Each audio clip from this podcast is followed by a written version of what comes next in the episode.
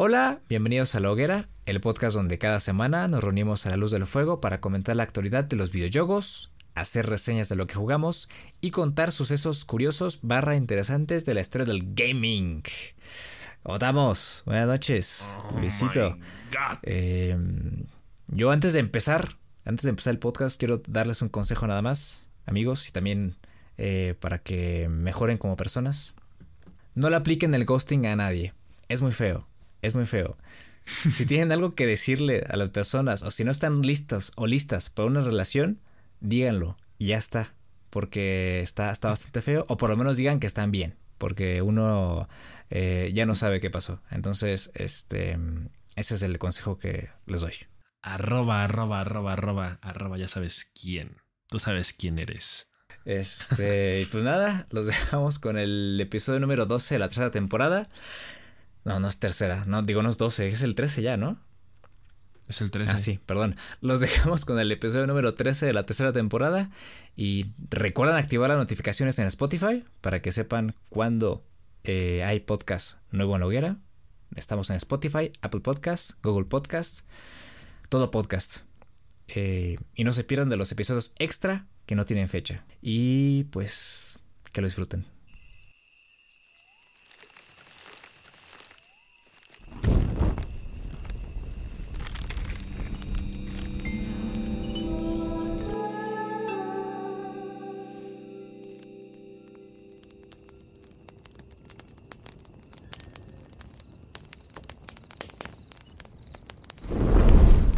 Esta semana ha sido una semana en la que ahora sí me puse a jugar, la neta, porque ya tenía días en los que andaba de bajona. eh, y ahora, ahora sí me puse a jugar. Y, y tenía razón para volver a jugar porque en PlayStation Plus regalaron Sly the Spire. Que es básicamente un roguelike de mm, construcción de mazos con pinceladas de aventura gráfica. Y ya veo, ya veo por qué o de dónde salió Inscription. Eh, ya en- comprendo un poquito la mecánica de mm, este esquema ramificado de tesoros, situaciones bonus, eh, ho- hogueritas, enemigos, enemigos de élite y jefes finales. ¿Por qué es eso en, en esencia? Slade Spire. Es este roguelike de construcción de mazos en el que tenemos que progresar en dungeons, eh, enfrentarnos a enemigos más fuertes, armar nuestros mazos y tomar las mejores decisiones. Porque por ahí también podemos encontrarnos eh, personajes que nos pueden eh, provocar maldiciones o nos pueden quitar vida. Entonces es, es... Slade Spire es como la vida. Hay que... Tienes que tomar decisiones y no siempre la que tomas es la más correcta. Pero al final es, es tu partida, es tu vida y haces lo que tú quieras y tomas las decisiones que crees que más te van a convenir. Con la tontería ahorita ya ando muy metido en, los juegos de cartas. Lo estoy disfrutando muchísimo. Llevo ya 4 o 5, horas de juego y es una, es, una, es una gozadera. Solamente he matado un jefe de los, no sé si haya 5 o 6 en total, ¿no? Finales. Eh, a veces llega a ser un poco complicado porque luego hay enemigos que se curan solos o mm, tienen algunas habilidades que entran en conflicto con tus tarjetas de ataque. Eh, pero siempre uno se puede encontrar una poción que puede ayudar a pues salir de esas situaciones tan apretadas y complicadas. Y pues también tenemos ahí una variedad de personajes que escoger, que igual te proporcionan una, un artefacto que te puede ayudar dependiendo de cuál es tu estilo de, de juego, ¿no? Si eres un poco agresivo, o si eres más defensivo, o si eres más eh, una persona que piensa mucho sus, sus ataques y sus movimientos y es más estratégico. Entonces, recomendadísimo Slade Spire, la gozadera. Sí, de hecho ya vi que estás jugando ahorita, güey. Sí, la otra vez estaba jugando, estaba jugando Ajá. y porque las primeras dungeons son las más fáciles, entonces pues así mientras hablo contigo pues me las me paso las primeras dungeons que son las más fáciles. Eh, Mm. Porque como es un roguelike, pues cuando pierdas te regresan al principio. Entonces, eh, pues ya con la práctica, pues ya el, eh, volver a empezar es demasiado fácil. Pero ya cuando llegas donde te quedaste es cuando tienes que sentarte, concentrarte y quitar todas las distracciones para poder progresar. Te secas tantito el sudor de las manos y ya. Sí, Sí, sí, sí, sí, sí. La verdad es que sí te pone a sudar, ¿eh? Te pone a sudar. me imagino. Sí, los roguelites suelen ser muy así. Me pasaba mucho con el School de Hero Slayer. Sí, te pueden asudar, te pueden muy nervioso, te alteran el ritmo cardíaco, pero. Pero qué gustazo cuando matas al jefe o progresas. Se sufre rico, ¿no? El dolor es proporcional a, al disfrute después de progresar o matar a alguien. Ah, moños, pues que siga la gozadera. ese ¿Ya te consideras todo un rey de los duelos? ¿Ya le cantas el tiro al Yami Yugi o no? Pues acá iba así, al Yugi la neta no sé porque es bien tramposo. Pero sí, eh, sí, ya, ya me aviento un 1-1 sin camisa contra el Kaiba. Y a partir de aquí también me pasé a, a Magic. Te digo, ahorita con la fiebre de las cartas. Eh, ¿Recuerdas que hace tiempo compré un pack de Magic de Dungeons and Dragons que venía con esas tarjetas? Pues hace unos días mi hermano y yo decidimos darle la oportunidad. Y intentamos jugarlo así físico, pero somos unos inútiles para las reglas. Entonces ah, dijimos, ¿sabes qué? Primero vamos a meternos al Magic eh, Arena de la computadora para comprender bien las reglas, comprender un poquito más o menos cómo funcionan los encantamientos, los hechizos, eh, cuál es la mecánica de juego principal. Y ya después cuando dominemos un poquito eso, ya regresamos a las tarjetas que tenemos, porque obviamente pues las tarjetas que tienes acá no son las mismas que tienes acá. Por lo menos ahorita nos estamos dando en la madre en el Magic de Arena, y ya estamos comprendiendo las reglas y la estamos pasando bomba. A veces como que sí pica un poquito el orgullo que te ganen o que te metan una tarjeta que te destruye la, cualquier tarjeta en tu, en, tu mazo o en el mapa.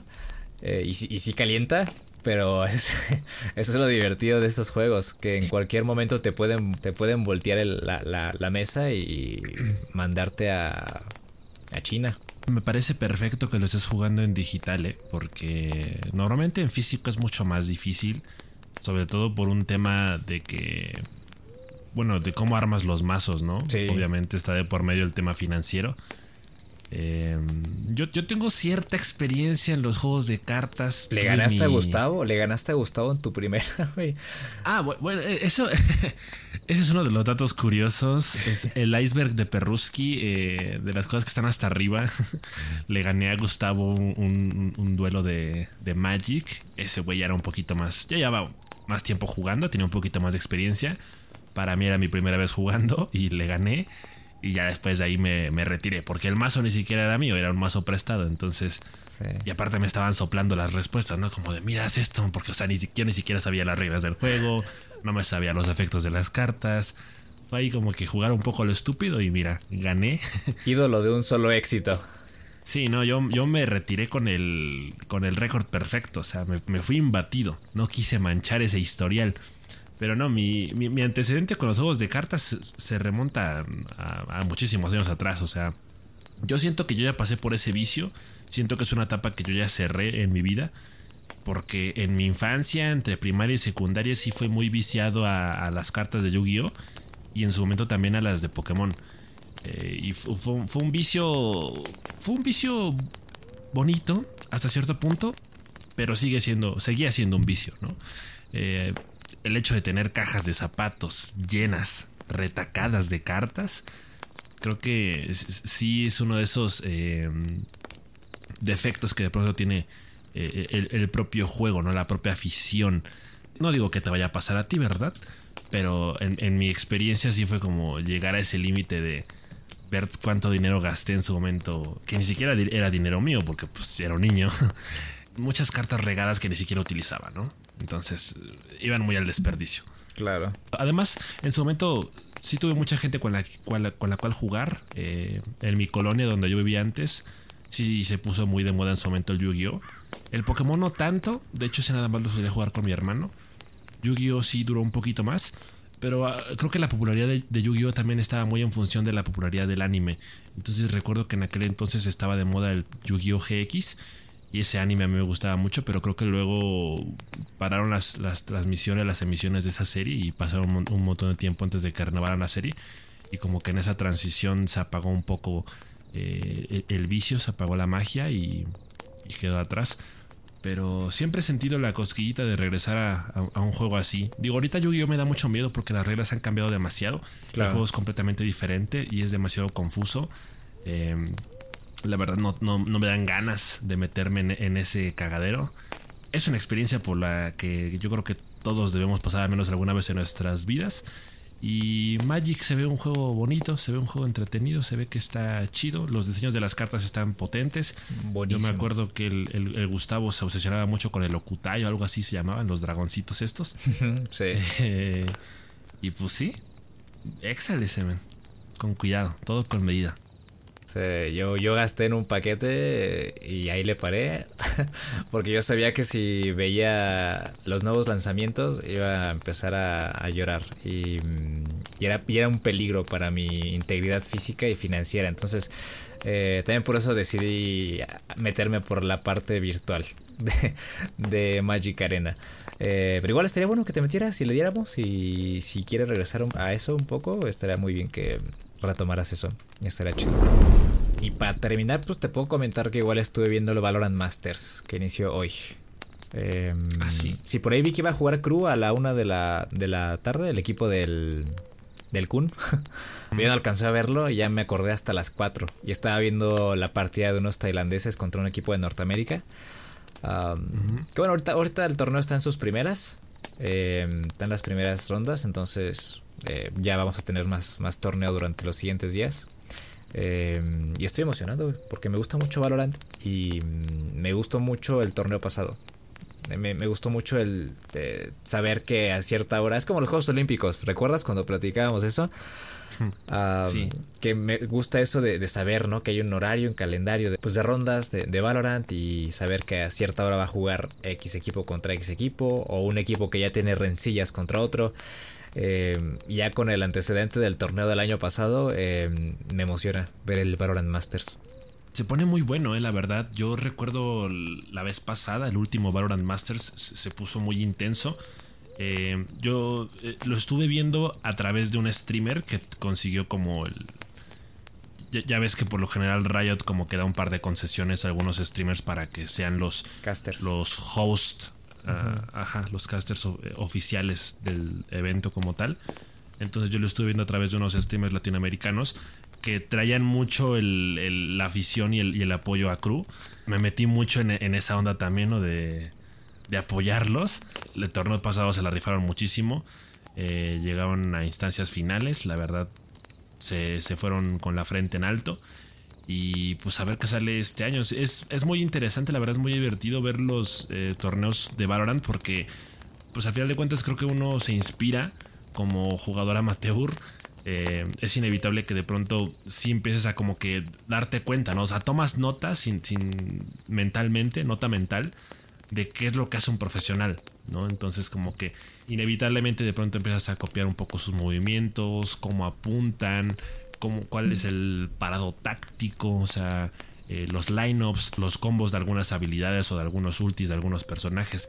Ese tipo de cosas cuando las ves en un profesional como que están más chidas y algo se te queda de ahí. Entonces creo que es, es un buen complemento para los que disfrutamos de jugar el Valorant. Viene el perro arrepentido con el rabo entre las patas, ¿eh? Pote, pote, pote. Mm, perdón, pido una disculpa pública. La verdad sé que mis acciones no estuvieron correctas y no estuvieron a la altura. ¿Qué pacho, Echemen? No, no pasó nada. Mira, lo que pasa es que, bueno, hace un par de semanas, no sé si te acuerdas, pues vine aquí a desahogarme contigo, a decirte, no, Echemen, me estafaron. Pinche Pokémon es un juego horrible, aburrido. Ajá. Y, ya ves que te, que te dije esto de, del porcentaje, ¿no? Te dije un 40% de mí lo disfruta, un 60% de mí lo hace a regañadientes. Ok. Pues, ¿qué crees? Que este último par de semanas que lo he estado jugando eh, ya más casual, ya sin tanta presión, jugando a mi ritmo, jugando a mi manera, ya sin esta presión de completar la Pokédex al 100%, me he divertido como un niño, ¿eh? Me he divertido muchísimo. Estoy encantado con el Pokémon Legends Arceus. Eh, de hecho, te, iba a decir, bueno, no, te iba a decir, no, no sería tan cínico, ¿verdad? Pero la neta tenía ganas de jugar más que de grabar podcast ahorita. ¡Hola! no terminemos tan tarde para poder jugar un ratito. Eh, porque, porque, al final de cuentas, dentro de mi rutina ahí más o menos medio saturada de actividades, es difícil encontrarle tiempo. O sea, no lo juego diario. Lo juego una, dos veces a la semana. Y cada que lo juego, lo juego a la mejor hora y media, dos horas aproximadamente. O sea, no ha avanzado mucho. Eh, la última vez que jugué, ahora sí me fijé de cuántas horas llevo. Y llevo en total 24 horas jugadas de, este Pokémon Legends. Y la verdad es que me está gustando muchísimo. O sea, creo que ya aprendí a quererlo. E, e, esa es la cuestión. O sea, una vez que ya acepté que el juego no iba a cumplir por completo las expectativas que yo le creía al principio, el resto ha sido bastante fácil de disfrutar. O sea, se ha convertido en un juego muy digerible. Porque si bien es cierto, o sea, yo me mantengo en la misma de que a la historia le falta un poquito más de peso. Le falta un poquito de mayor dramatismo, falta empatizar mejor con los personajes, pero debo admitir que dentro de lo que es el propio farmeo, eh, lo fácil que, que, es este subir de niveles a los Pokémon, cambiar los movimientos. Me encanta esa mecánica. Me encanta la mecánica de que los Pokémon pueden cambiar de movimientos sin necesidad de olvidarlos por completo. Me encanta la variedad de Pokémon que existen por hábitat. Porque al final de cuentas tienes Pokémon de distintas regiones para armarte un equipo que al final se siente muy único. Porque dentro de la franquicia de Pokémon, en los, en los clásicos RPGs de consola para consolas portátiles, siempre ha existido el, el chiste de que el, equipo, el equipo definitivo, el equipo de seis Pokémon que la mayor cantidad de entrenadores o de, jugadores suele escoger es casi siempre el mismo, ¿no? O sea, se, dice que es muy genérico. Eh, por ejemplo, en, juegos de cuarta generación, dicen, ah, pues el inicial está Raptor, Lucario, este, Luxray. O sea, como que ya todos se saben normalmente cuáles son los que siempre escoges, ¿no? Y, y dicen que no, es, no suele ser muy original. Lo que me gusta de Pokémon Legends es que realmente hay una gama bastante amplia de, Pokémon que puedes atrapar y puedes terminar conformando un equipo bastante único. Em, estoy disfrutando mucho las misiones secundarias, a pesar de que la vez pasada comenté que eh, se me hacían muy repetitivas y muy tediosas. Jugar a mi ritmo implica por ratos sí atender misiones principales y por ratos únicamente dedicarme a farmear. Lo estoy jugando muy, muy a mi manera. Ya estoy entendiendo más mecánicas dentro del propio juego. Eh, que complementan mucho la experiencia, como es la expansión del zurrón o la expansión de algunas áreas dentro de la locación principal. Sí. Entonces, la verdad es que me, la estoy pasando bomba, ¿eh? incluso eh, yo no solía... En un principio me mostraba muy rejego al hecho de que los juegos de Pokémon incluyeran esta función de poder cambiar la apariencia estética eh, de tu personaje. Como que nunca fui demasiado fan de, ese tipo de cosas. De que, ah, le puedes comprar sombrerito, le puedes comprar ropa. Pues que crees que ahora sí. O sea, a cada rato estoy yendo a la tienda a ver qué nueva ropa hay. Porque claro, en función de las misiones secundarias que completas, eh, hay algunas tiendas que van expandiendo su, su repertorio. O sea, por ejemplo, la estética te dice, oye, tráeme estos Pokémon para que yo me inspire y tenga nuevas opciones de peinado tráeme este Pokémon para que yo me inspire y tenga nuevas opciones de vestimenta. O sea, e, ese tipo de cosas de pronto sí me están gustando mucho, las estoy disfrutando. Y pues nada, eso, o sea, no lo he jugado mucho, pero las últimas veces que lo he jugado siento que ya me reconcilié bastante con el juego. Y si bien no termina de ser una auténtica joya, te diría que está muy a la altura de, de, las sensaciones que yo esperaba realmente tener con el juego. Creo que entiendo tu, tu cambio de de perspectiva en cuanto a Pokémon Legends. Eh, porque me ha pasado con muchos juegos y, y, es que la verdad estamos en un momento en el que hay salen tantos juegos y tantos juegos tan buenos que nos mal acostumbramos. Eh, que empezamos a comparar, hacer comparaciones, ¿no? No, que Horizon Forbidden West y God of War, o este eh, Legend of Zelda, este, o que Spider-Man, o que The Last of Us. Y empezamos en esta mm, rencilla de comparar las cosas y de buscarle mm, eh, el menor detalle a cualquier juego para mm, puntuarlo o para decir, eh, no sé. Y más allá de eso, yo creo que la cantidad de juegos y, todo este conglomerado de lanzamientos indies y DLCs, eh, reboots, etcétera, etcétera, etcétera pues hacen eso, nos malacostumbran. Y ahora a la hora de consumir juegos, elegimos los que más nos satisfacen a, corto plazo. Y ya no vemos los, los, detalles pequeños de los juegos en general. Tipo, lo que me pasó a mí con Slide Spire. Yo cuando lo, lo, veía en Steam, lo quería agregar antes y decía, pues un juego de cartas, ¿no? Táctico, este, de construcción de mazos. Ya está, no sé, muy bonito, ¿no? Y veía las capturas y lo menospreciaba. Pero lo que sucede cuando te involucras con un juego de verdad es lo que te pasó a ti con Pokémon. Porque decías, compro este juego, tengo que jugarlo porque vale, porque tengo que hacer valer lo que gasté en él, ¿no? Decías. Em, ¿Y qué hiciste? ¿Qué fue lo que cambió? ¿Qué fue lo que cambió para que cuando empezaras a jugar eh, sintieras diferente? Algo tuviste que hacer por ahí. Pues yo tengo la teoría de que tuvo mucho que ver el propósito con el que compré el juego. Por aquella. Por aquellas fechas, cerca de aquel 28 de enero cuando salió el juego. Yo tenía muy en, muy en mente, yo tenía muy claro que quería comprar el juego desde el día 1 para poder streamearlo. Tenía la idea de que el juego me fuera a dar vistas, ¿no? Sí. Porque dije, me va a traer público nuevo. Es un juego que ahorita está en, su mero mole. O sea, es el juego sensación. Dije, la, gente quiere ver ahorita Pokémon, streams de Pokémon Legends Arceus. Yo tenía mucha, mucha ilusión y muchas ganas de jugarlo. Porque decíamos, o sea, porque la premisa durante meses fue: es el primer juego de Pokémon en mundo abierto ambientado en una época antigua, que por primera vez en mucho tiempo no sigue las clásicas reglas del de el, RPG con líderes de gimnasio, alto mando, etcétera, ¿no? Eh, además se salía mucho del concepto de los, eh, de los combates clásicos eh, y tenía un montón de, de características que a simple vista me atraían. Pero en un principio era eso, ¿no? Las ganas de streamearlo para ver si de casualidad era un juego que me conseguía más espectadores. Entonces, eh, lo llegué a streamear creo que un máximo de tres ocasiones.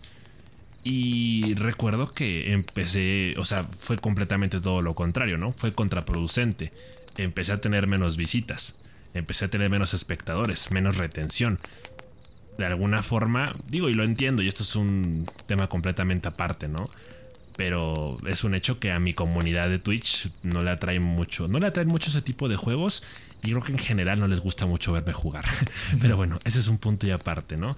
Entonces yo sentí cierta presión porque decía, bueno, eh, el juego tiene que poder ser divertido, el juego tiene que poder ser demasiado entretenido para que la gente lo quiera ver. Entonces yo como que en ese momento le agarré cierto recelo al juego porque dije, no pasa mucho. Entonces como que yo tenía esa presión de que, vamos, dame algo, ¿no? Dame contenido, dame algo para que reaccione, para que sea divertido. Entonces creo que ese fue el error. Sí. Creo que esas primeras eh, semanas jugándolo y transmitiéndolo eh, hacían que yo, yo sintiera esa presión de que el juego me diera más. Y ya eh, ha sido una transición, fue un proceso lento, porque también tenía años, tenía por lo menos dos o tres años, que yo no jugaba juegos fuera de stream. O al menos juegos con campaña, juegos con modo historia, porque a lo mejor sí había jugado a multijugadores, pero hacía mucho tiempo que no jugaba un juego así fuera de stream. Entonces fue un proceso lento, fue una transición y fue una reconciliación conmigo mismo, por así decirlo de, de alguna forma. Fue una reconciliación con el pasatiempo en sí de jugar videojuegos, de darme, de concederme a mí ese momento íntimo, eh, ese momento eh, de paz y de tranquilidad, en donde lo único que importa es que yo me divierta a mi ritmo, o sea, sin necesidad de que pasen cosas demasiado escandalosas, demasiado interesantes. Entonces, creo que eso fue lo que cambió. Eh, si bien es cierto que en un principio el juego todavía me decepcionaba por no haber cumplido mis expectativas iniciales, creo que eh, cuando empecé a descubrir algunas mecánicas u otras características que me empezaron a gustar muchísimo, como lo que te comenté ahorita de, eh, las mecánicas de combate o eh, el, tema de, los aspectos visuales y los cosméticos dentro del juego, siento que ese tipo de cosas empezaron a solapar lo que en un principio no me gustaba del juego, como que empezaron a llenar ese hueco y cambió completamente mi perspectiva. Y es por eso que ahora es una experiencia completamente diferente. Yo creo que la pregunta que nos tenemos que hacer con cada juego es, ¿qué quiero de este juego? ¿Qué quiero obtener de este juego? Como un producto, básicamente, como lo que son. Y si nosotros, y si encuentran una respuesta, yo les, yo les aseguro que lo van a disfrutar. Porque tenemos muchísimos juegos. Epic regala juegos cada semana. Eh, los descuentos de Steam. A veces compramos juegos y se juntan y ahí están y no los, no los tocamos después. Y jugamos otras cosas. ¿Pero por qué? Porque lo que queremos no es el juego en sí. O lo queríamos en el momento, en el momento en el que lo compramos. Pero estábamos ocupados con algo más. Y después cuando regresas dices, pues quizás no estaba tan atraído por ese juego, o realmente no me importaba, o lo compré por el precio, y en el futuro lo, lo dejas ahí botado. Pero cuando te involucras, y ese, es un consejo que siempre doy, güey. Hay que involucrarse con los juegos. Te involucras con el juego, te involucras con los personajes, te involucras con las mecánicas. Y cuando intentas comprender las mecánicas, cuando intentas comprender la historia, cuando intentas comprender en general lo que es el juego, lo disfrutas mucho más. Y yo creo que eso, eso es lo que te pasó a ti ahora con, con Pokémon. Entendiste por qué lo, por qué lo compraste, en primer lugar. Entendiste por qué lo, lo jugaste y recordaste por qué te gusta tanto Pokémon, ¿sí o no? En estos días. Sí. Entonces, ese es un consejo para todos, de verdad. Involúcrense con los juegos eh, y pongan, ahora sí que lean el manual, eh, vean la portadita y hagan ese mismo eh, proceso de introspección que hacíamos cuando los juegos eran bueno, cuando la mayoría, la mayoría, de juegos eran físicos y llegábamos a la casa y volteábamos la, la caja y veíamos qué venía atrás. Hmm. y desde ayer ya era emocionante mi problema con los juegos de Pokémon durante mucho tiempo ha sido que, como tú dices, no, he podido evitar dejar de comparar. Porque para mí ha sido, y sé que he sido muy pesado con el tema, ¿no? Pero eh, mis juegos favoritos de Pokémon de toda la vida son los que salieron en su momento para GameCube. Eh, entonces, para mí, como que el, el asta está ahí, la bandera está ahí, ¿no?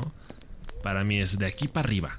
Cualquier cosa de Pokémon que yo juegue después tiene que ser igual o mejor que esto. Claro. Entonces, para, mí el punto de comparación siempre ha sido ese.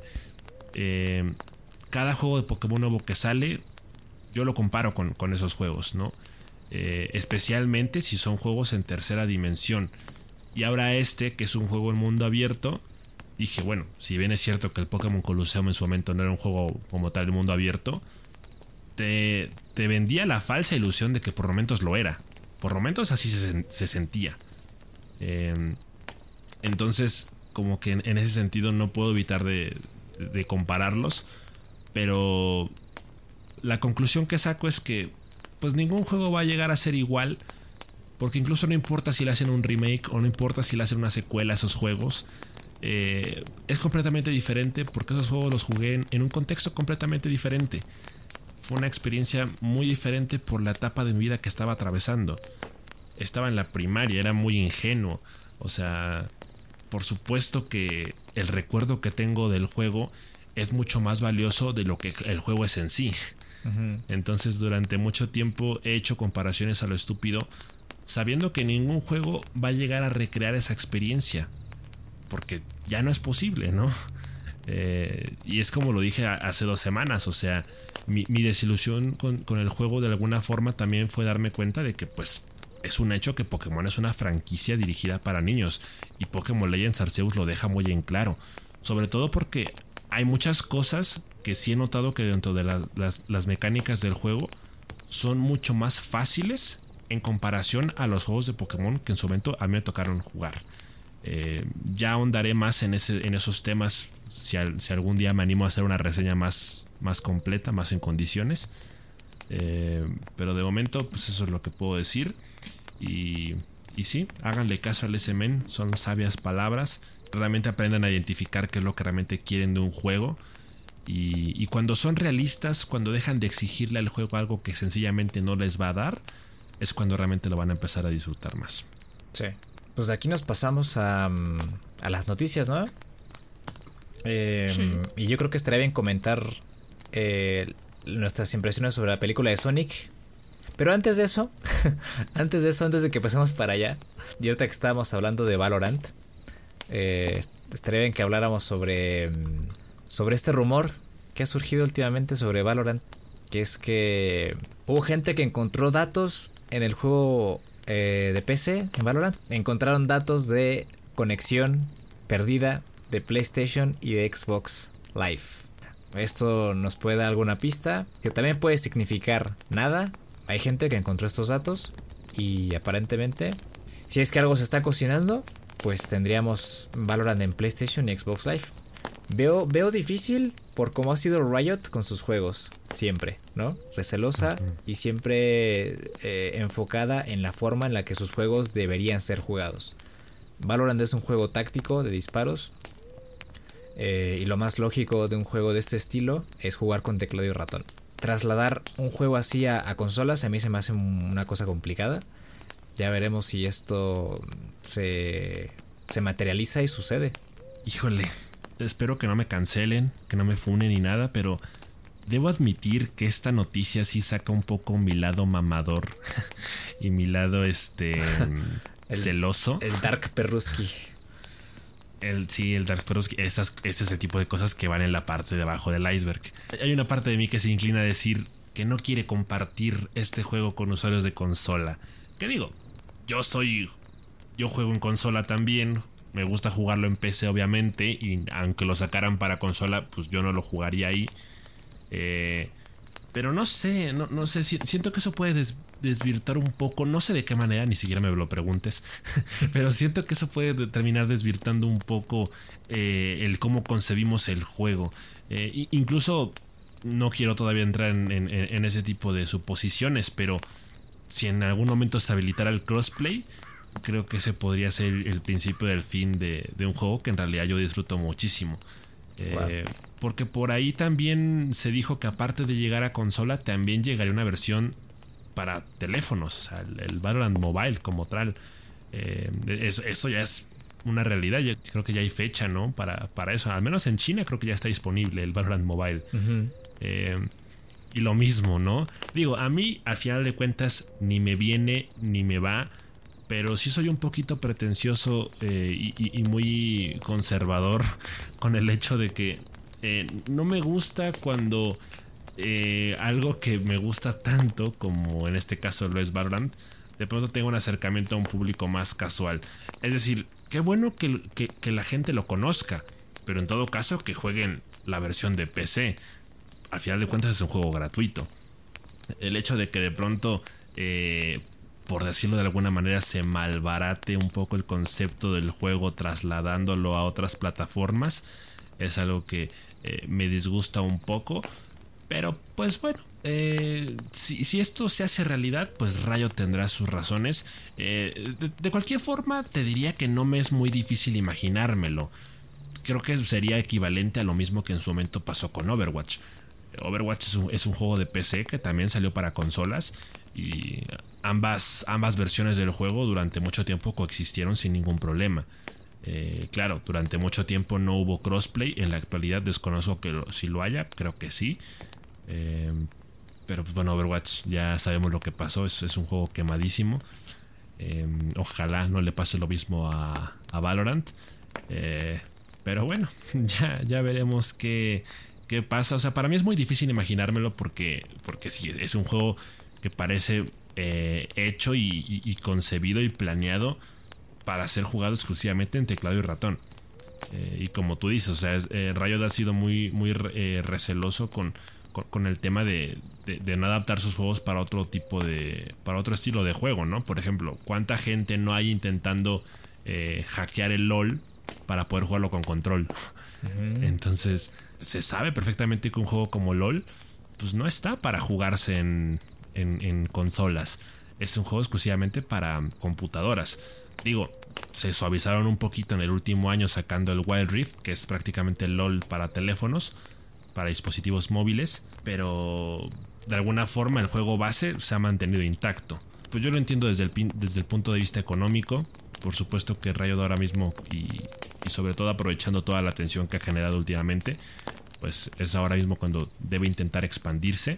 Pero yo siento que Valorant no lo necesita. Yo siento que es un juego que tranquilamente puede subsistir y, seguir dando de qué hablar y seguir recibiendo buenas reseñas durante mucho tiempo sin necesidad de, diversificarse tanto. Pero pues cada quien. En otras noticias, eh, tenemos noticias agridulces Realmente no sabemos cómo reaccionar a esto. Pero se supo esta semana que la ESA, ¿no? La Entertainment Software Association, este, pues básicamente anunció la cancelación oficial de la E3 de este año. Eh, esto se supo a través de, un comunicado en, los Twitteres eh, por un correo. Pues se sabía de antes que la E3 iba a ser únicamente digital. No había planes como tal para hacer una versión presencial de este evento como nos tenían acostumbrados en años pasados. Eh, esto se supo a principios de año cuando la cancelaron la, versión física por temas de pandemia y probablemente por temas de logística. Pero bueno, al final de cuentas, eh, el tema digital o la versión digital de esta feria de videojuegos no parecía tan poco práctico porque al final de cuentas es un, parecía un, formato hacia el que había que llegar tarde o temprano de forma inevitable. ¿no? Era, parecía el ciclo natural de las cosas y al final pues han decidido cancelarlo. Eh, todo parece indicar que la E3 regresará en 2023 eh, tanto en evento físico como digital. Supongo que su ausencia este año es más que nada para poder planear y organizarse mejor. A lo mejor en, estas, en este momento no quieren eh, entregar un evento que realmente no está a la altura o que no cumpla con lo que se espera de él. Probablemente sea lo más eh, correcto, pero por supuesto que surgen las teorías, ¿no? Ahí surgen las dudas de qué significa esto realmente, porque nosotros lo hemos comentado en el pasado, el hecho de que hayan o no ferias de videojuegos a veces parecen un poco irrelevantes porque el tema de estar atenidos a un calendario parece algo contraproducente y negativo en la mayoría de los casos. Apurar a las desarrolladoras y a las publishers a presentar algo de forma precipitada eh, por el simple hecho de que las fechas coincidan es, es algo que eh, en ocasiones creemos que tiene más desventajas que ventajas pero pues al final de cuentas es un bonito evento para celebrar eh, esta industria y el hecho de que no se vaya a hacer la carnita asada pues sí nos agüita un poco. A ti, a ti, ¿dónde te agarra el temblor ese, men? ¿Cómo, ¿Cómo te sientes con esto? Mm, es, es, extraño, es extraño porque mm, hemos visto la decadencia de la E3 a lo largo de estos años. ¿no? Independientemente de la pandemia, ya se sentía eh, como la E3 empezaba a temblar y empezaba a despedazarse de a poquito. Quizás la pandemia adelantó el proceso y es por eso que ahorita estamos viendo esta clase de noticias. Eh, pero hay cierto, cierta magia en la E3, ¿no? Hay, hay, cierta mm, nostalgia con este evento. Entonces, pues sí, pega un poquito mal. Y también pega un poquito mal porque Jeff Kigley salió a reírse en redes sociales cuando, se, cuando salió esta noticia. Porque este cabrón pues está forrando y está... Eh, pues está beneficiando con el Summer Game Fest y con The Game Awards. Ahora sí que está retomando a todos esos eh, publishers y desarrolladoras para centrar todos sus eh, lanzamientos principalmente en el Summer Game Fest y los bombazos guardados para The Game Awards. Entonces, por ese lado me sabe mal. No es que odie a Jeff Keighley a muerte, pero este cabrón luego sí se. Luego sí se la vuela. Eh, y empieza. Empieza con este tipo de, tweets. Y, de este tipo de este comentarios. Eh, bajita la mano, ¿no? Sí, muy, muy cizañoso el vato. Muy cizañoso, muy cínico.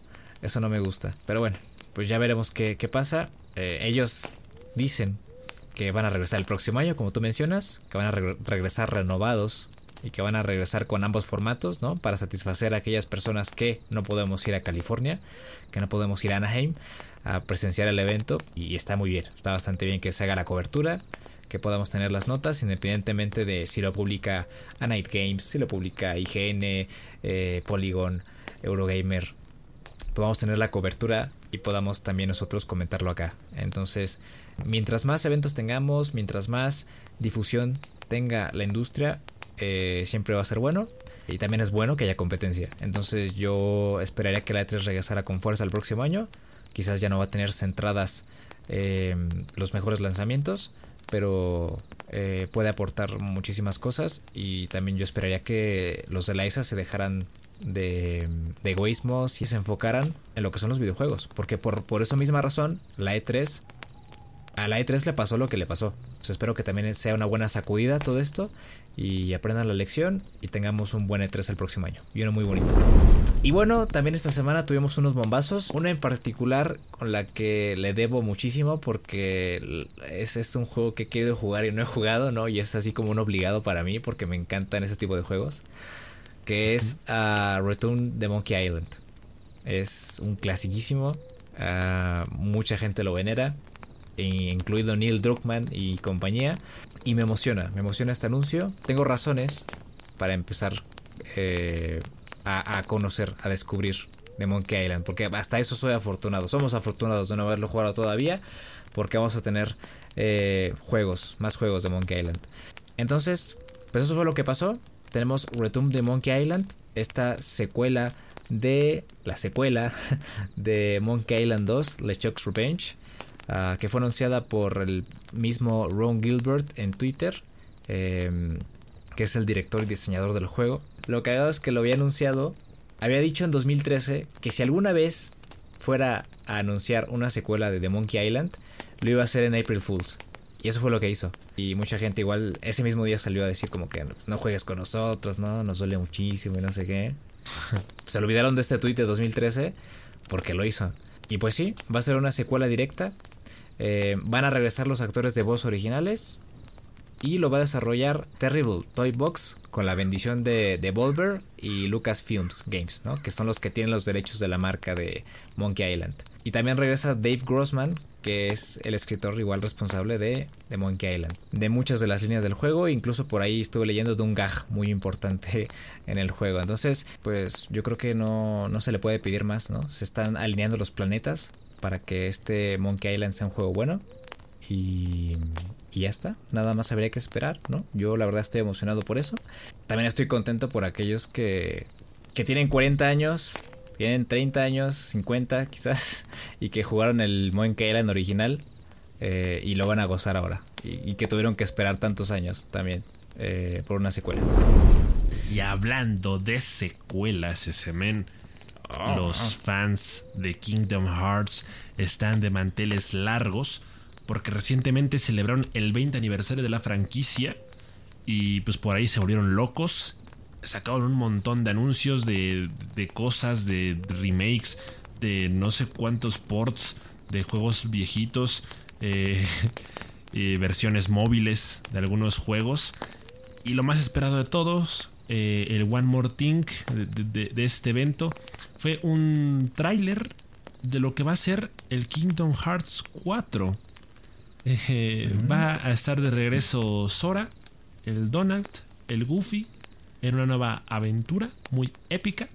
Han habido muchos memes de que Sora dejó ya por fin guardado en el armario eh, sus zapatos de, de payaso. es que ya es Kingdom Hearts con ray tracing, güey. Sí, claro, ya esto, esto cada vez parece menos Disney, ¿eh? O sea, está muy alejado de, de, esa, de ese mundo de fantasía. Ya es más Square Enix que Disney. Eh, la verdad es que la atención al detalle para este juego, o sea, el hiperrealismo en el propio personaje de Sora, eh, deja, nos deja bastante satisfechos. Yo no soy fan de la franquicia, nunca he jugado en Kingdom Hearts. Eh, pero lo mismo, o sea, muy contento por aquellos que sí son fans y sí lo esperan. Eh, han tenido que esperar bastante tiempo para una secuela, para una continuación de la historia. Y pues supongo que, al menos por lo que yo vi, valdrá mucho la pena. Eh, no sé si algún día me animaré a probar algún Kingdom Hearts. No sé si este será mi primer acercamiento a la franquicia como tal en su momento. Se ve, que lo están haciendo con amor. Así que hay razones para estar emocionados. Bueno, tú tenías razones para estar emocionado. La verdad, todavía quiero escuchar cuál es tu opinión y cuál es tu. Em, ¿Qué es lo que rescatas de esta película? Ah, pero pues sí, fuimos a ver Sonic 2 ayer. Ayer fuimos a ver Sonic, la película. Vaya, no sé. Eh, no sé por dónde empezar. Ah, la verdad, yo quedé. Yo terminé con un sabor agridulce. Más agrio que dulce. Pero por favor, haznos los honores y cuéntanos qué te pareció la película. Es difícil ser honesto ese men. Es difícil ser honesto porque la última vez que hablamos de Sonic, cuando hablamos del tráiler y de la revelación del póster, que hacía mucho homenaje, que rendía tributo como tal a la portada del Sonic 2 original de la Sega Genesis, decíamos, parece que la franquicia, eh, bueno, la historia de esta nueva película está aterrizándose mucho en el canon de Sonic, en lo que es oficial de, el del origen del propio personaje. Eh, y decíamos ya desde entonces que es una película con la que hay que ir eh, con la mente abierta, ¿no? Es una película familiar, es una película de corte infantil. Sabemos de por sí, Sonic en general es un personaje eh, infantil. Sus videojuegos están dirigidos para un público más pequeño. Por obvias razones, la película, y para que venda mejor todo el marketing, eh, ya desde ahí eh, está muy definido y está muy clara, muy clara la idea de que pues esta película no es precisamente para fans. O al menos no los más, eh, los más acérrimos. Entonces, ¿qué te puedo decir de Sonic 2? La continuación de esta historia es un churro. Es un churro de película. Pero es un churro bien hecho. Ah, es decir, okay, eh, hay muchas cosas que sí me sacaron mucho de onda porque sí me decepcioné en este tema de pensar que la película eh, tocaría, tocaría temas que nos acercarían más a, los orígenes canónicos del personaje. Y en realidad fue todo lo contrario.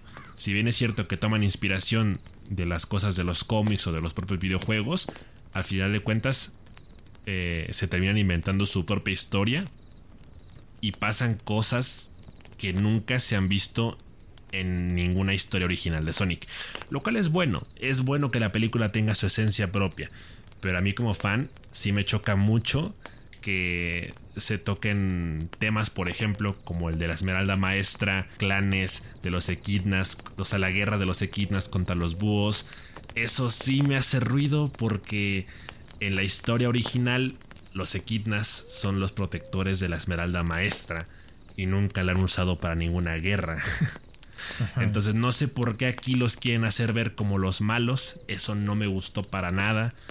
Em, hay muchas cosas dentro eh, del nuevo concepto de Sonic como personaje que no me gustan mucho. No es la primera vez que vemos a Sonic en el mundo real. En el anime Sonic X ya lo habíamos visto viajando al planeta Tierra, haciendo amigos. En, esa ocasión se hacía amigo de un niño de 10 años, un niño de, primaria, eh, que al final de cuentas era eso, un amigo. Y ahí está, ahí quedaba, ¿no? Y Sonic iba de paseo a la Tierra, ¿no? Venía por accidente, pero solo estaba de forma temporal. En la película, Sonic ya está establecido en la Tierra y ha aceptado que es un nuevo hogar. Eso no me gusta. Y tiene que pedir permiso para salir. Tiene que aprender a ser humano y tiene que aprender a ser niño, ¿no? Tiene que aprender a comportarse como alguien de su edad, no va a la escuela ni nada pero sabe que su vida básicamente consiste en ver Netflix y ya, para no meterse en problemas. Em, en ese sentido está muy nerfeado el personaje, no, le, no lo dejan usar sus poderes para el bien, porque a final de cuentas nos lo, nos lo presentan como un héroe eh, novato, al que le falta mucha experiencia, que le falta controlar mejor sus habilidades, le hace falta un desarrollo del personaje de aquellos. A chingadazos. sí, entonces, em, pues si hay, cosas que de pronto me parecieron muy absurdas, como película de comedia lo entiendo y lo justifico, pero no me termina de encajar. Eh, yo sí esperaba una aventura un poco más épica, por así decirlo. Eh, la película no me desagradó, pero sí hubo muchas cosas que me dejaron con un sabor de boca, igual como tú mencionaste, agridulce. Eh, sí hay cosas que sí están muy, muy estúpidas. Eh, pero lo entiendo porque no es una película dirigida para mí. Es una película dirigida para el niño de dos años que tiene que ir, no, de cinco años, que tiene que ir al baño cada cinco minutos y que va arrastrando su peluche de Sonic como si fuera cualquier cosa, ¿no? Y han ardido porque no consiguió su peluche. Habían ardido porque no se callaban los pinches chamacos. Eh, y pues sí, o sea, eh, bueno, por ahí se ha sabido que la película le está yendo muy bien económicamente. Sega está juntando muchas moneditas de, este proyecto. ¿Sí? Me da gusto, qué bueno que a Sonic le esté yendo bien. Eh, ya desde antes sabíamos que iba a existir una tercera parte. La escena post créditos confirmó las teorías de cuál va a ser la trama central de la tercera película de Sonic. Fue muy bonito ver, el, eh, ver a Sonic y Tails y Knuckles eh, en pantalla grande por primera vez.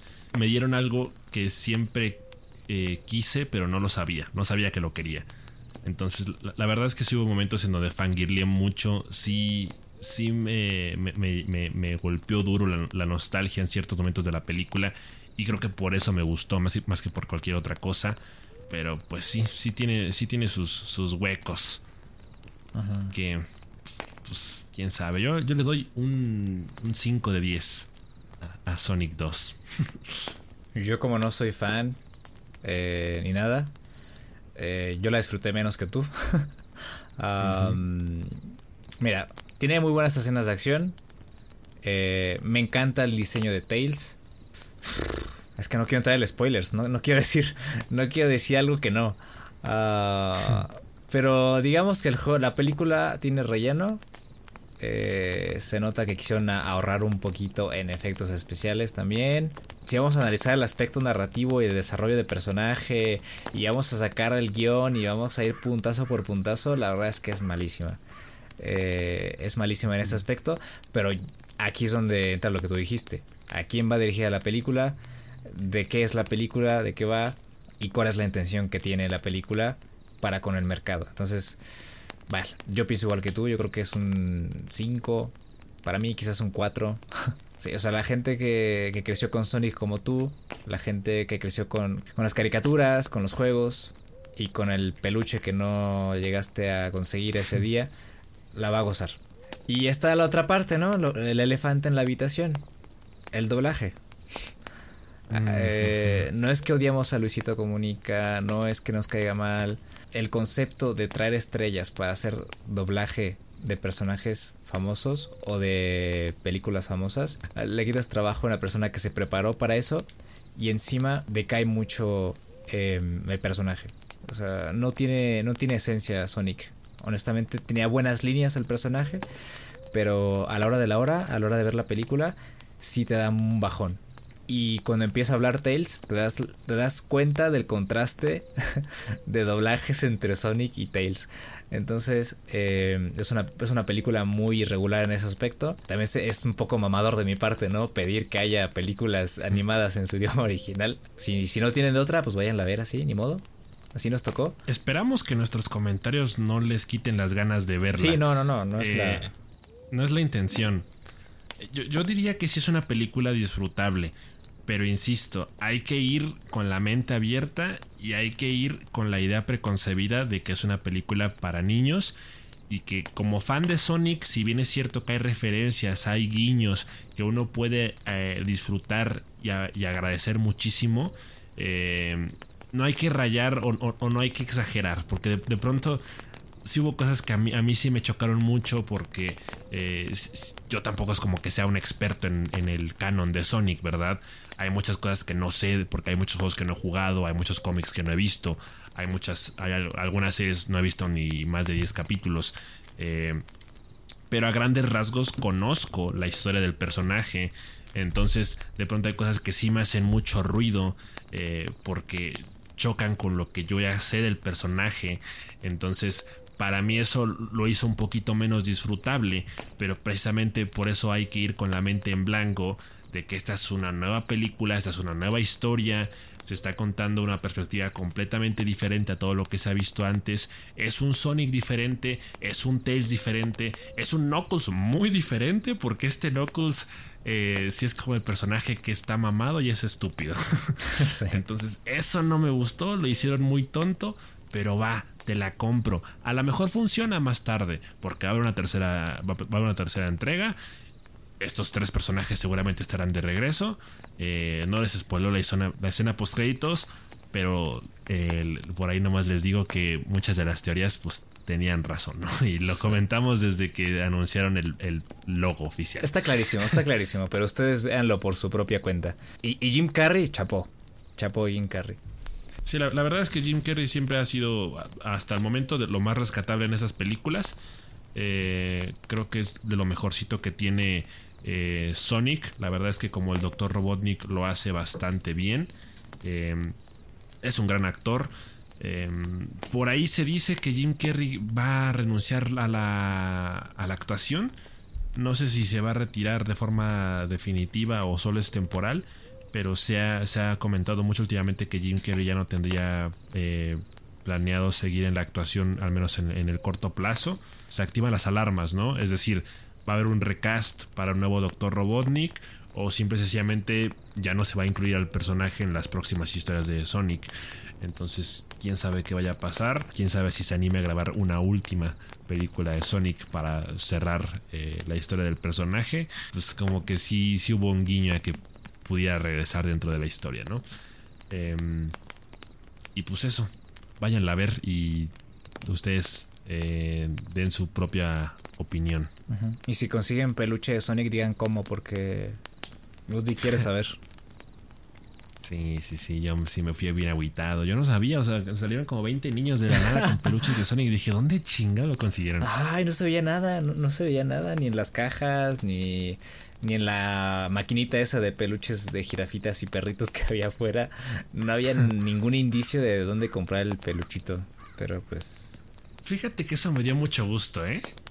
Para mí es, es muy bonito llegar y ver a tantos niños pequeños que son fans de Sonic. O sea, que van disfrazados, que llevan playeras, que llevan peluches. Porque para mí es algo un poco sorprendente en el sentido de que, si bien Sonic no ha muerto como franquicia, eh, se me hace difícil imaginarme un mundo en el que la gente sigue interesada genuinamente en el personaje.